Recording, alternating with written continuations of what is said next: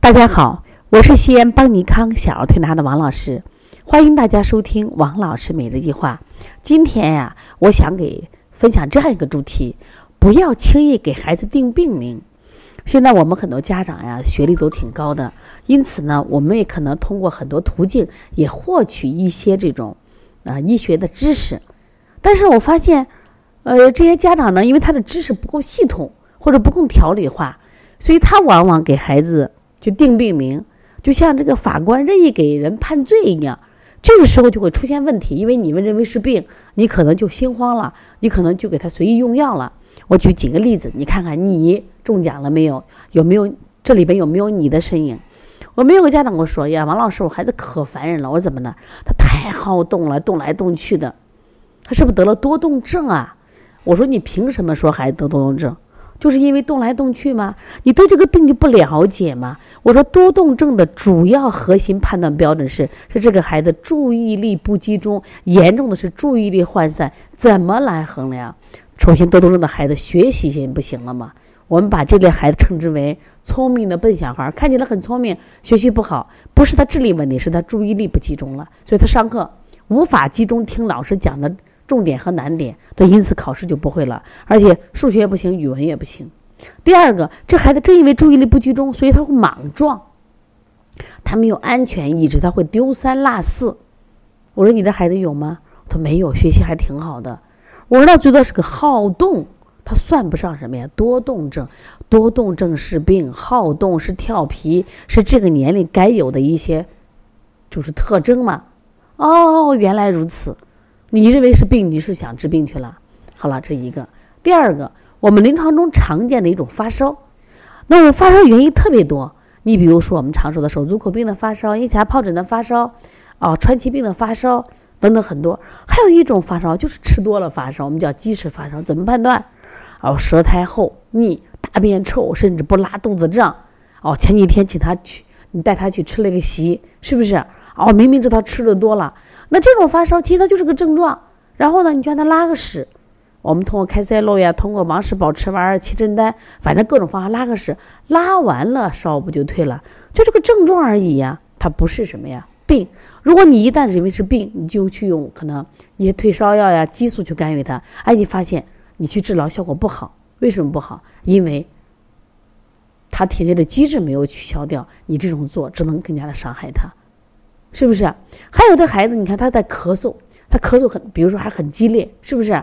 但这种孩子咳嗽呢，那你要考虑一下，哎，他会不会是一种，比如说，我们说中医有一句话叫脾肾阳虚，口水很多，口水很多会呛嗓的这种咳嗽，他可能跟肺本身没有太多的关系，是因为口水多引起的。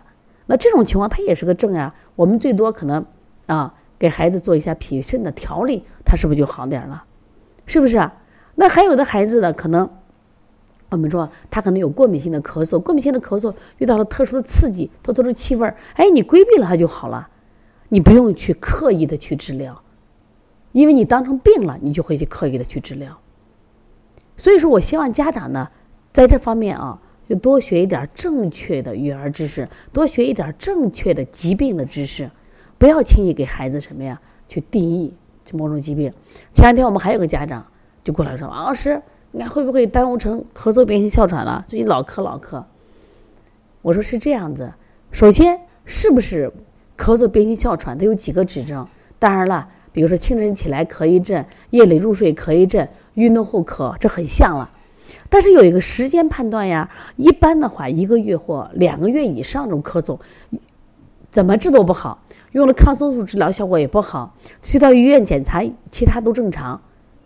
然后呢，我说还有一个检查，就是到医院去做肺功能检查和支气管扩张的激发试验检查，那确实证明他有小气道、中气道的反应，那才能证明他是咳嗽变性哮喘。我说你的孩子都没有符合嘛，他只是具有某些症状。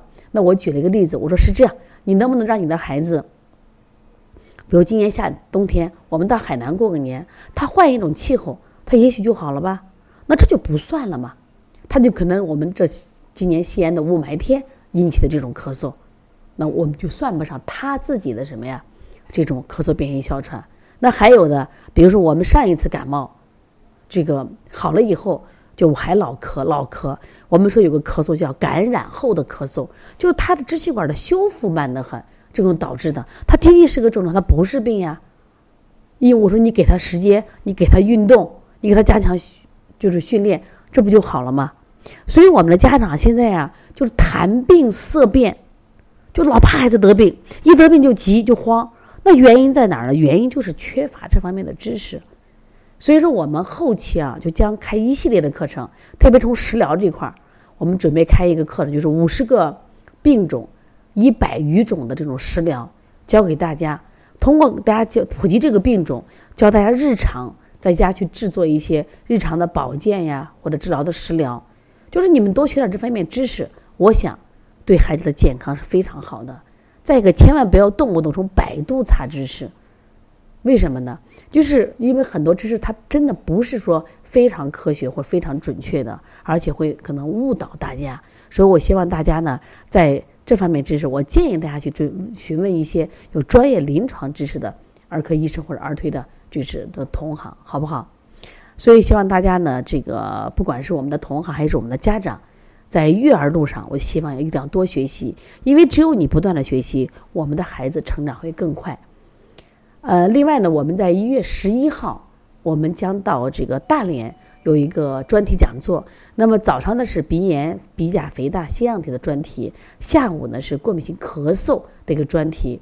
同时，我们也会把我们的临床中的一些啊技巧呀和临床经验分享给大家。我希望大家一月十一号大连啊，咱们能共同探讨一下我们儿童临床的一些问题。如果大家有需求的话，可以加微信幺八零九二五四。八八九零，如果想跟我打电话咨询问题，也可以幺三五七幺九幺六四八九。